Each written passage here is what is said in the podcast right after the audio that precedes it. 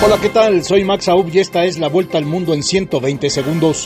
Los fallecidos en los terremotos que han azotado Turquía y Siria superan ya los 16.000, según autoridades locales que sitúan el número de heridos en ambos países en más de 68.000 mientras las labores de rescate continúan con pocas esperanzas de hallar más sobrevivientes. El presidente ucraniano Volodymyr Zelensky llegó hoy a Bruselas procedente de París para pronunciar un discurso en un pleno extraordinario del Parlamento Europeo y participar en una cumbre de líderes europeos.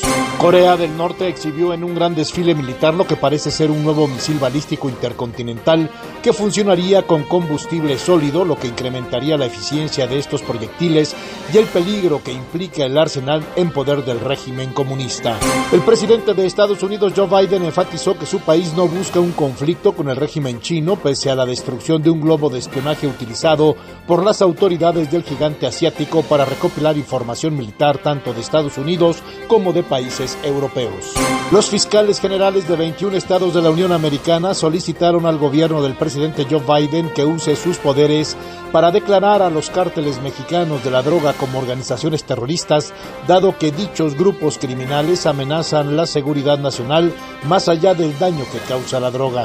El gobierno de Colombia dijo haber logrado un protocolo que permitirá verificar el cese al fuego convenido con una facción de las disidencias de las extintas Fuerzas Armadas Revolucionarias de Colombia, que no se acogió al acuerdo de paz firmado por la guerrilla y el Estado en el año 2016.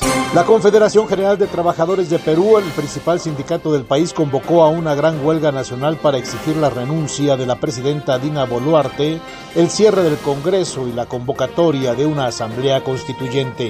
Esta fue la vuelta al mundo en 120 segundos.